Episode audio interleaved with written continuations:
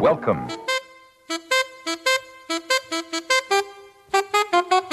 It don't mean a thing if it ain't got that swing. L'épopée des musiques noires. Joe Farmer, Nathalie Laporte. Fellas, I'm ready to get up and do my thing. jigida kani jigi misɛnya o man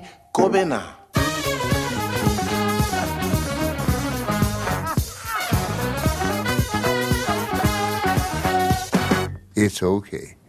You know, it's okay.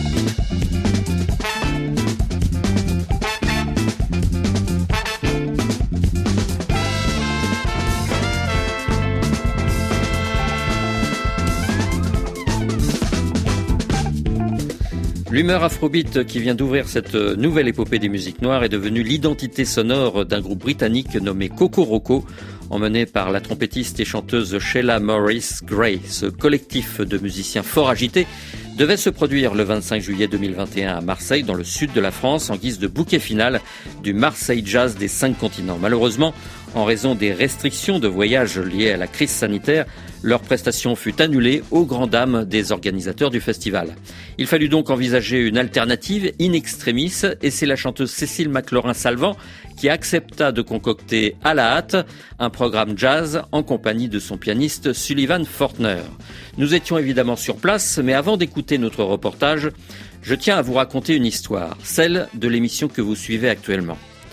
Il y a bientôt 20 ans, en janvier 2002, l'équipe de Plein Sud, emmenée par Amobé Mévégué, Benson Diakité et Nathalie Laporte, accueillait une nouvelle chronique.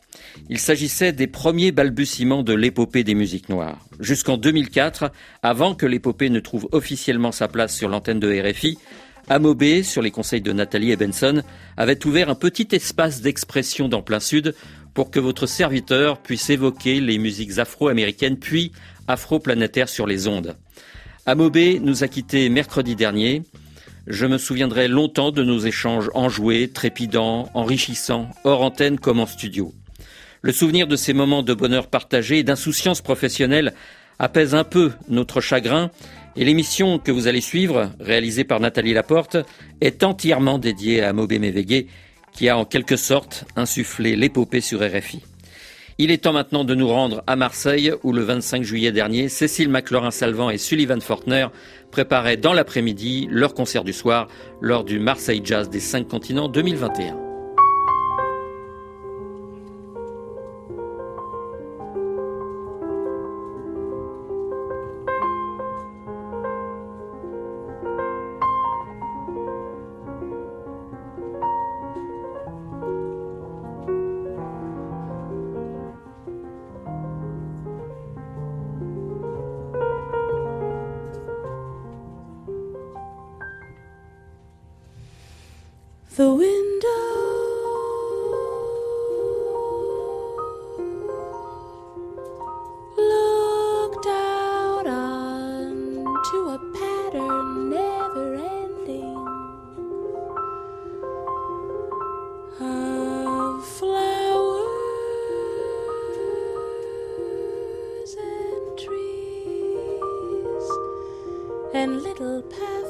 Pathways far descending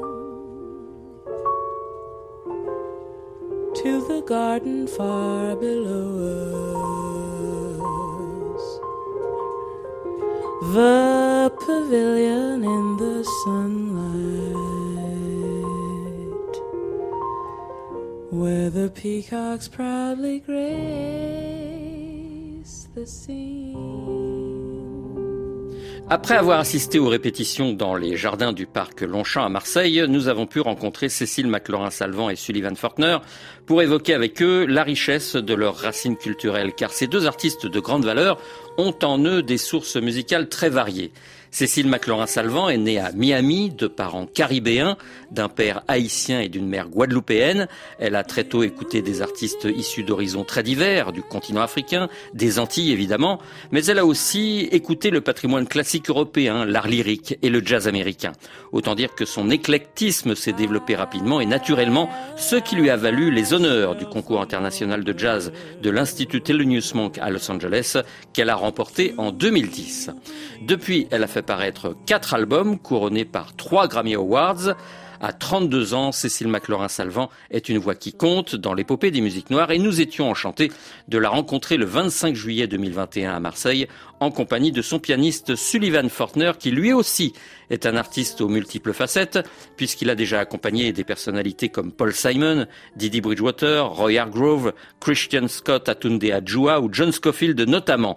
Originaire de la Nouvelle-Orléans, ville cosmopolite par excellence, il est comme Cécile McLaurin-Salvant à l'écoute du monde qui l'entoure et sa musicalité s'en ressent. Maintenant que les présentations sont faites, retrouvons-les tous les deux à notre micro.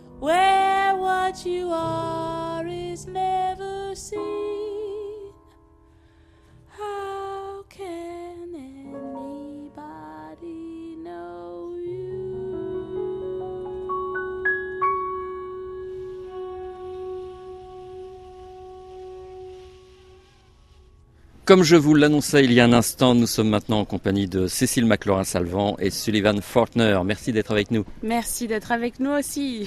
Bonjour, merci.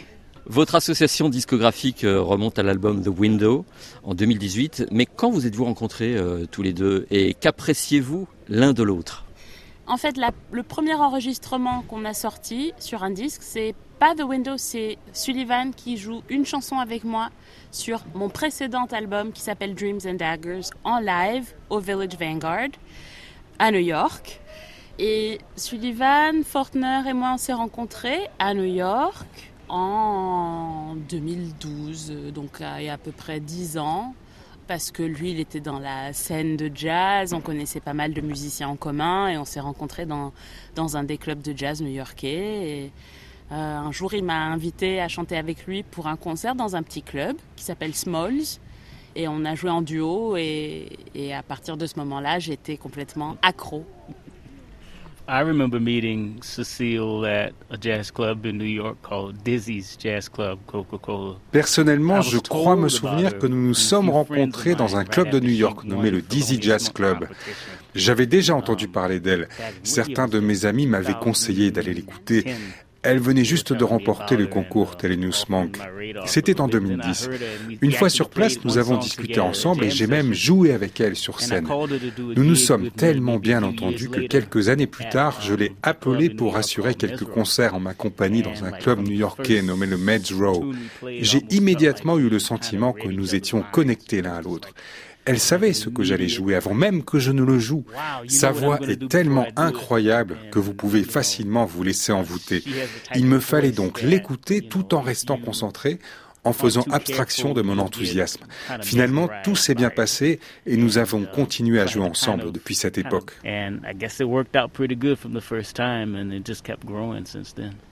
Quand on écoute votre travail ensemble, on perçoit votre éclectisme, mais aussi un goût pour euh, la musique classique européenne. Peut-on dire que ce qui vous rapproche, c'est une éducation musicale euh, académique? Je dirais que non. Je pense pas. Je pense que ce qui nous réunit, c'est justement cet éclectisme. Oui, on aime la musique classique, mais on aime beaucoup aussi euh, certains euh, pianistes et musiciens euh, du début du XXe siècle, qu'on aime des choses qui n'ont rien à voir. Sullivan, par exemple, il adore le, le, film Gone with the Wind et il adore I Love Lucy. Et je pense que c'est plus dans ses côtés un peu, c'est quoi un peu surprenant Enfin, moi, c'est ça qui m'intéresse chez lui et c'est ça qui me donne envie de jouer avec lui et de discuter avec lui. C'est dans ces recoins un peu où on s'attend pas à, aimer certaines choses euh, qu'on aime.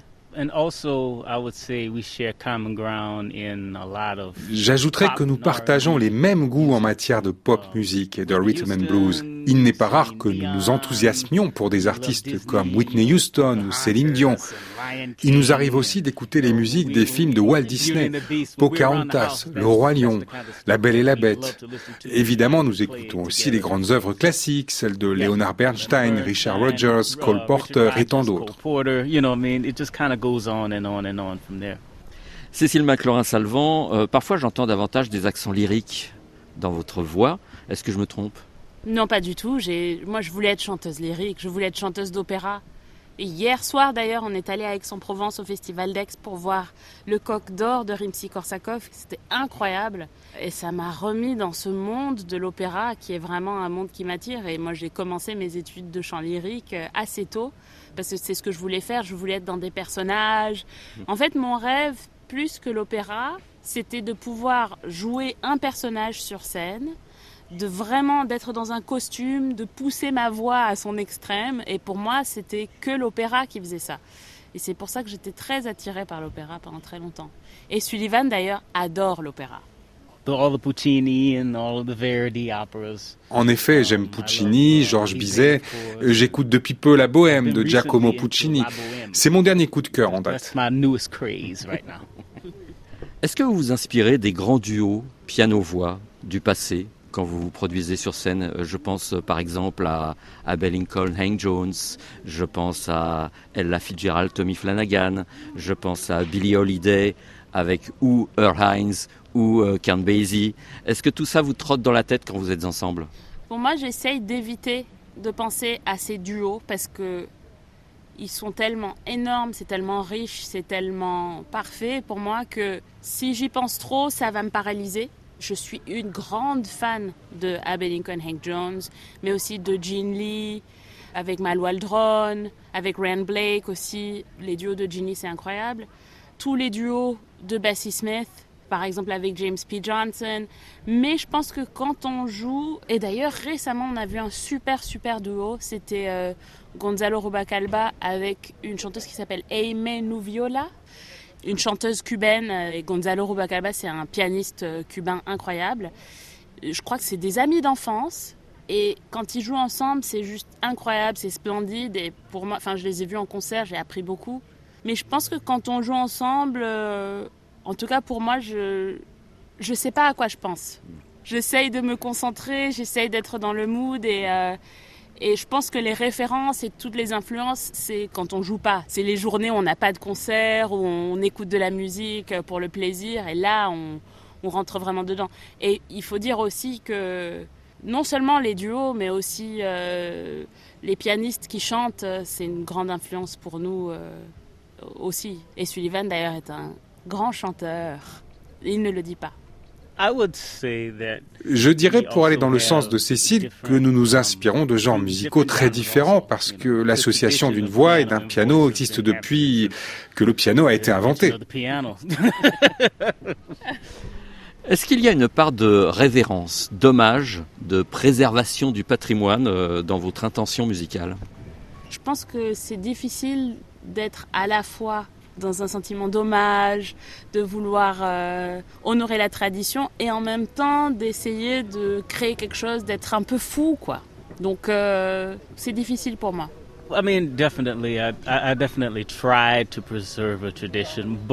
Pour ma part, il me paraît évident qu'il y a dans notre art une part de préservation du patrimoine. Cependant, il est important d'honorer tous ceux qui font vivre la musique aujourd'hui. Il faut donc trouver le dénominateur commun entre le passé et le présent Il faut s'inspirer de ce que l'on entendait autrefois et de ce que l'on entend aujourd'hui. A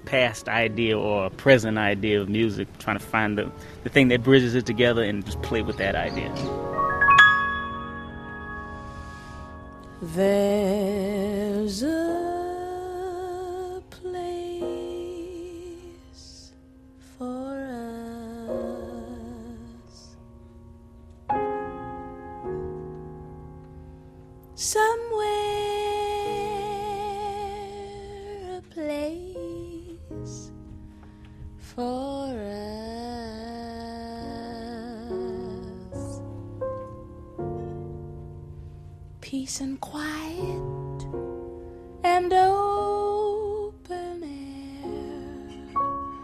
Wait for us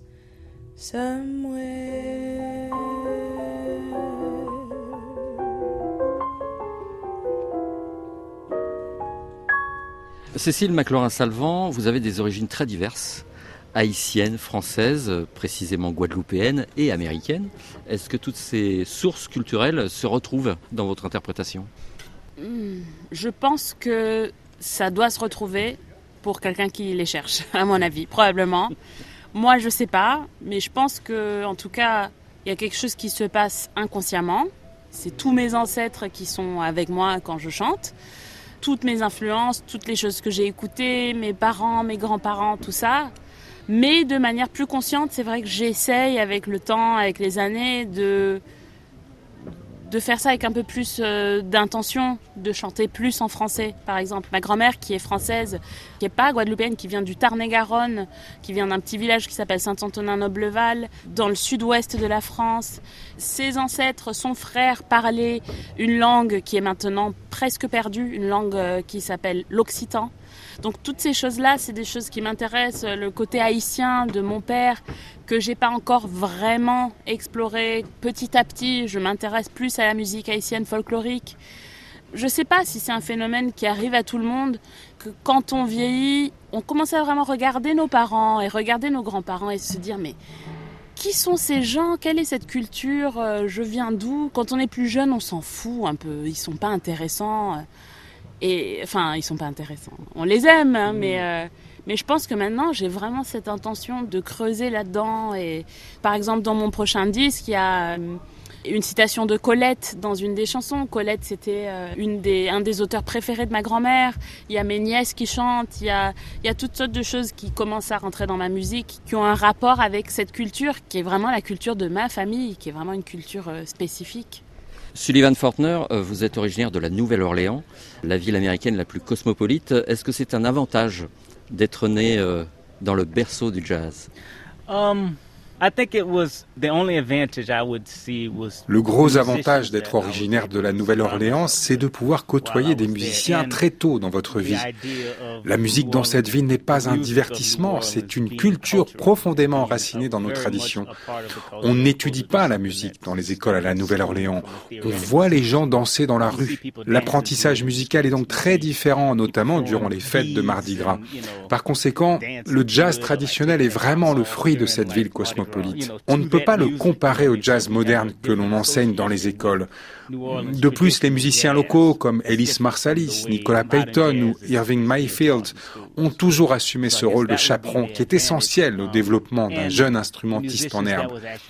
C'est un véritable avantage quand on veut devenir musicien à la Nouvelle-Orléans. They really believed in mentoring younger musicians and really believed in training them through mentorship. You know, that was something that was honestly an advantage um, growing up in a city like New Orleans. Quand on parle de Guadeloupe ou d'Haïti euh, ou même de la Nouvelle-Orléans, euh, on pense immédiatement au tronc commun, c'est-à-dire le continent africain. Est-ce que vous vous sentez lié à vos lointains ancêtres? Et si oui, revendiquez-vous cet héritage? Euh, je suis liée à ces ancêtres et j'y pense de plus en plus. C'est en moi.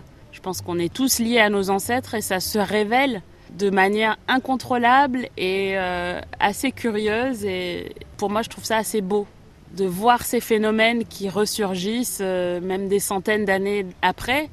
Ouais, je trouve ça vraiment incroyable, incroyable. Je vous posais cette question parce que votre mère, je crois, vous faisait écouter les musiques du Cap-Vert, les musiques du Sénégal. Oui, elle me faisait écouter plein de musiques de partout dans le monde, partout. Pour moi, c'est des musiques qui me rendent extrêmement nostalgique, qui me font penser à, la maison. Euh, Il y a quelque chose d'extrêmement réconfortant dans la voix de, de Césaria Evora, par exemple. Oh, I definitely Je me sens profondément connecté à l'Afrique. Pas nécessairement à travers la musique. La manière dont les gens s'expriment et communiquent entre eux à la Nouvelle-Orléans ressemble beaucoup au mode de communication sur le continent africain. J'ai grandi dans les églises et j'y ressens toujours aujourd'hui la spiritualité africaine. Dernière question car l'heure passe et on s'en rend pas compte. Est-ce que la période que nous vivons actuellement avec cette pandémie, avec tout ce que nous avons vécu euh, notamment aux États-Unis, euh, l'affaire George Floyd, Donald Trump, est-ce que tous ces événements-là se traduisent en musique? Est-ce que vous les exprimez presque naturellement en musique? Est-ce qu'il y a quelque chose qui est perceptible? Ça oui, forcément. J'ai écrit pas mal de musique cette année. C'est impossible que ce que j'ai écrit ne soit pas affecté par euh, le monde dans lequel je suis. Sullivan a enregistré un album qui est complètement différent de tout ce qu'il a fait euh, auparavant. Forcément, je pense que c'est plus intéressant quand ça se passe par osmose et que c'est pas forcément calculé. Moi, j'ai très peur des choses euh, qui sont vraiment OK, je vais écrire une chanson sur George Floyd, c'est pas vraiment mon style. Mais en revanche, ce qui s'est passé, ça m'a tellement affecté que tout ce que j'ai écrit euh, après, ça a forcément été euh, altéré. J'ai même une, vision un peu différente de la fonction de la musique, de la fonction du concert, de à quoi ça sert d'être là sur scène pour des gens, de chanter pour des gens, c'est pourquoi exactement, est-ce que ça a une utilité? Ça, c'était vraiment énorme. C'est que pendant cette dernière année, avec tous les concerts annulés, avec toute cette histoire de travailleurs essentiels. C'est comme ça qu'on le disait aux États-Unis. Je ne sais pas comment on le disait en France, c'est ça aussi. Ben, c'est vrai qu'on se dit alors quelle est notre fonction et qu'est-ce que je peux faire moi pour avoir, euh, je ne sais pas, une fonction bénéfique, une fonction euh, dans la société. Et, et euh, je m'étais jamais vraiment posé cette question avant. I think it's a mixture of what's happening in the world today mon inspiration est dictée par ce qui se passe dans le monde, mais aussi par mes propres opinions. Il n'y a pas que du négatif. Je tiens d'ailleurs à insister sur les choses positives que la vie peut nous apporter. Il faut se féliciter de pouvoir survivre à tous ces drames. Tant que nous avons la chance d'être entourés par des gens qui nous aiment, il faut profiter de la vie et évoluer tous ensemble. L'ensemble de ma famille a traversé cette triste période sans encombre. C'est une chance. Il y a donc en moi des sentiments contraires, un peu de nostalgie pour l'ancien monde et de la gratitude car ma famille et mes proches sont en bonne santé. La musique traduit toutes ces émotions. Beaucoup de mes homologues jazzmen ont tendance à se laisser guider par des sentiments négatifs. Ils ont été affectés par l'affaire George Floyd, par le mandat de Donald Trump, etc. Je considère qu'il faut prendre le chemin inverse et produire une musique positive et redonner goût à la vie. Il faut évoquer en musique l'ensemble de nos sentiments profonds. And so, what I would like to do, hopefully, through the music that I'm releasing and the music that I play for the from now until the rest of my life, is just to spread some positivity and some life into people, and you know, the totality of it, which is a beautiful thing. Bien, je vous remercie tous les deux d'être si positifs. Restons-le et merci à tous les deux de nous avoir accordé cette interview. Merci beaucoup. Merci. You complain constantly about your life, your misery. On sunny days, you want rain, so you can bet you stay the same. You can't do. Forget the fact that God made you. Place the blame on everybody else. I think it's time you check yourself.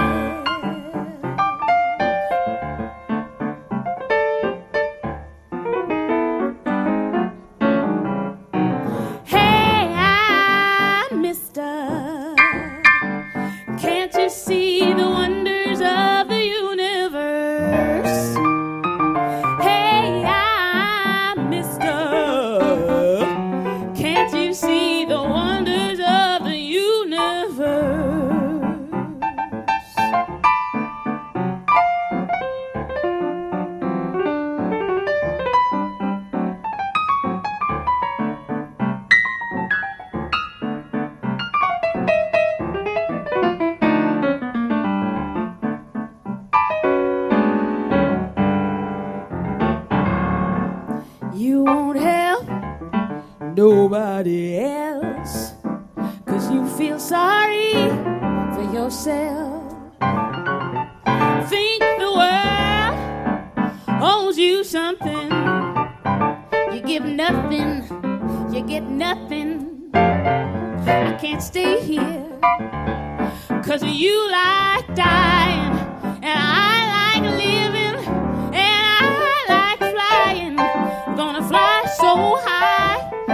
I free my soul.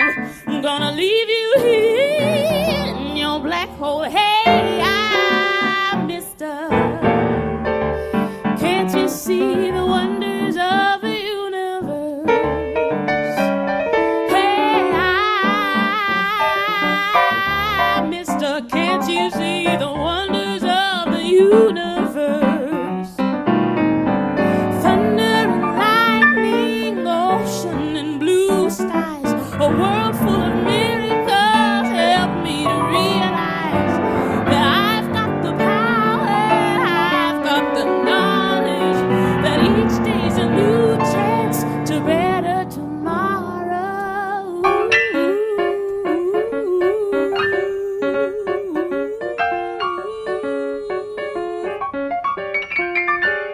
Quelques harmonies empruntées à sa consoeur Diane Reeves, Cécile McLaurin-Salvant ravissait le public marseillais avec Sullivan Fortner au piano.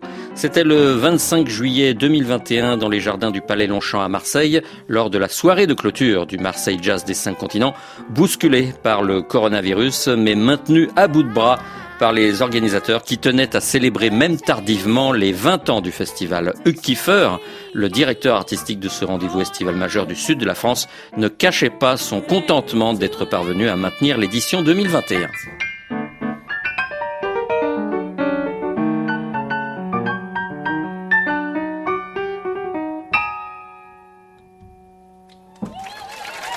Merci. Merci beaucoup.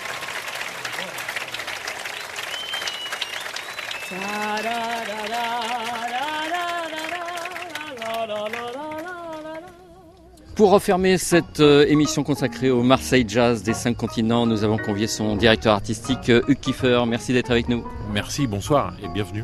L'année dernière, vous deviez fêter les 20 ans du festival, mais la pandémie en a décidé autrement. Est-ce que cette édition 2021 est une revanche sur vos déboires de 2020 Non, c'est vrai que je ne me suis pas posé la question comme ça du tout. Par contre, c'était une vraie volonté de ne pas refaire une deuxième année sans festival. Donc on s'est vraiment positionné très vite.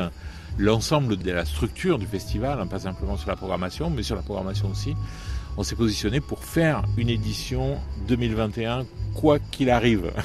Compte tenu des restrictions sanitaires, est-ce que vous êtes malgré tout satisfait de cette programmation 2021 comme on a intégré très en amont les restrictions sanitaires qu'on avait imaginées, parce qu'elles changeaient tout le temps, elles partaient dans un sens, dans l'autre et tout, on a eu un impact, euh, j'allais dire, moindre sur, euh, en tout cas, la fréquentation. Je trouve que l'objectif qu'on s'est fixé de rassembler le public et de le refaire venir après toute cette période d'absence, et, et c'est plutôt réussi. C'est-à-dire on a une bonne année.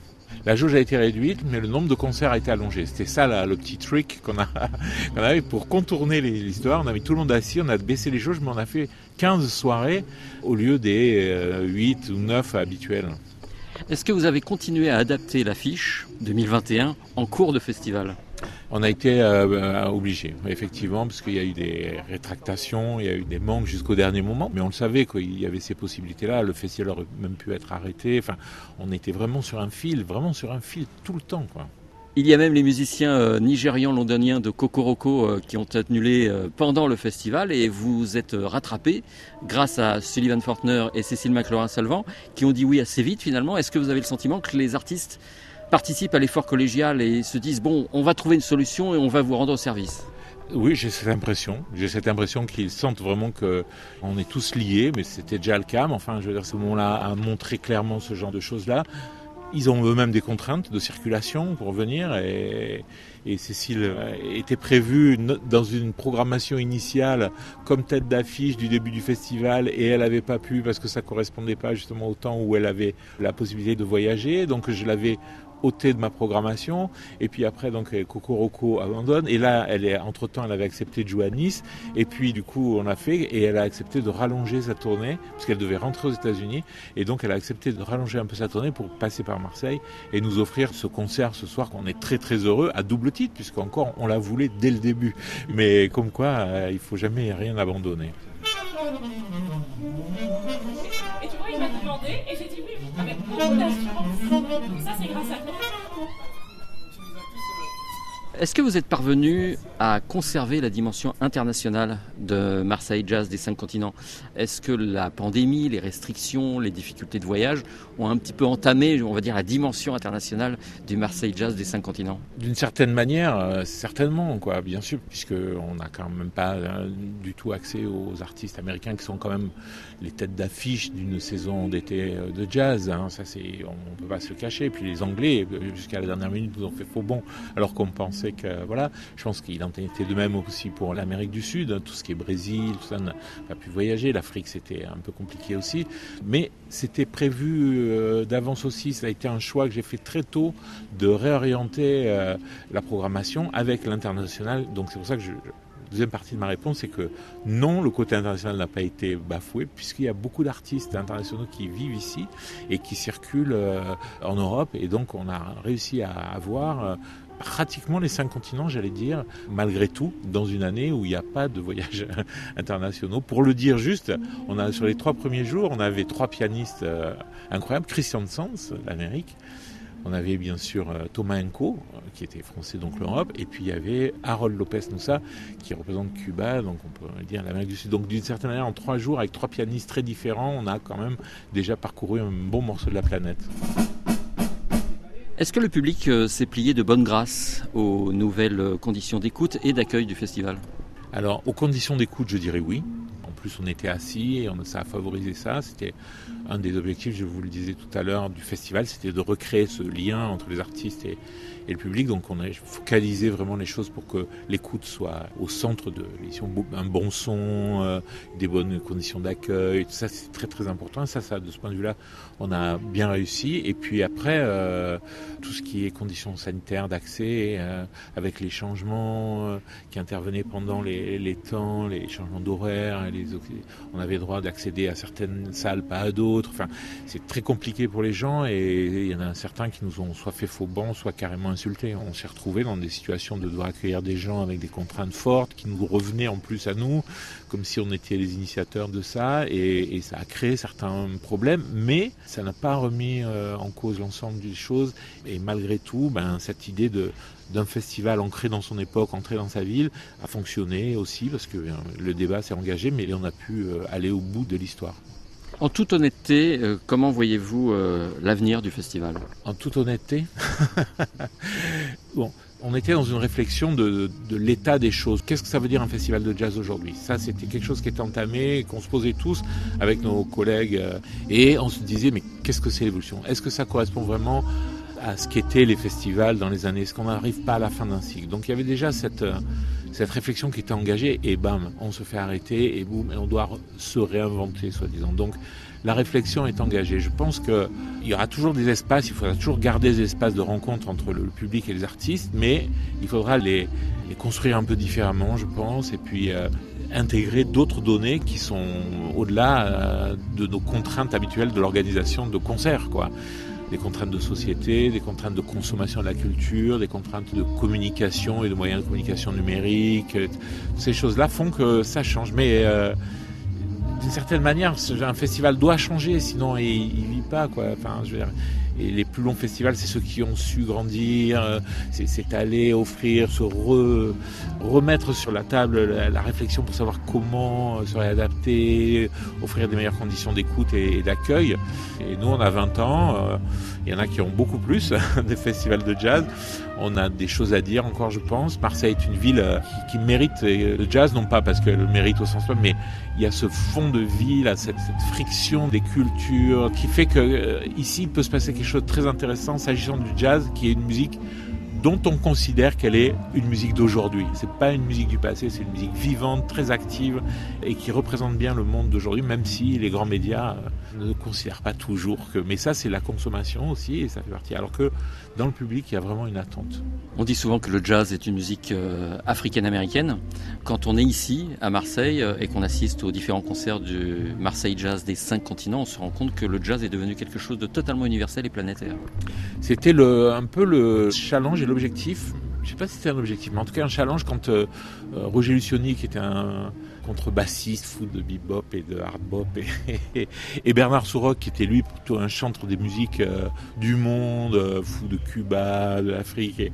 Ils se sont rencontrés pour créer le jazz des cinq continents. je pense qu'ils avaient ça dans l'idée. Ils le disaient pas vraiment parce que chacun défendait un peu sa chapelle et tout ça, mais ils avaient le sentiment, la perception que le jazz allait être cette musique où les rencontres étaient possibles. Et c'est devenu au fil du temps ça. C'est-à-dire qu'il y a eu vraiment une interpénétration des cultures, des modes de discussion, des, entre les générations même de musique. Et c'est super intéressant, quoi, même maintenant. C'est pour ça que j'ai dit que c'est une scène vivante. Et la, musique urbaine qui rentre dedans et qui deviennent... Euh, et Marseille peut être le réceptacle de ça. Je trouve que ça colle bien. Enfin, on se sent bien ici avec cette programmation et de ce jazz très très ouvert. Voilà. Merci beaucoup, Kiffer, et longue vie au Marseille Jazz des cinq continents. J'en accepte l'augure. Merci beaucoup.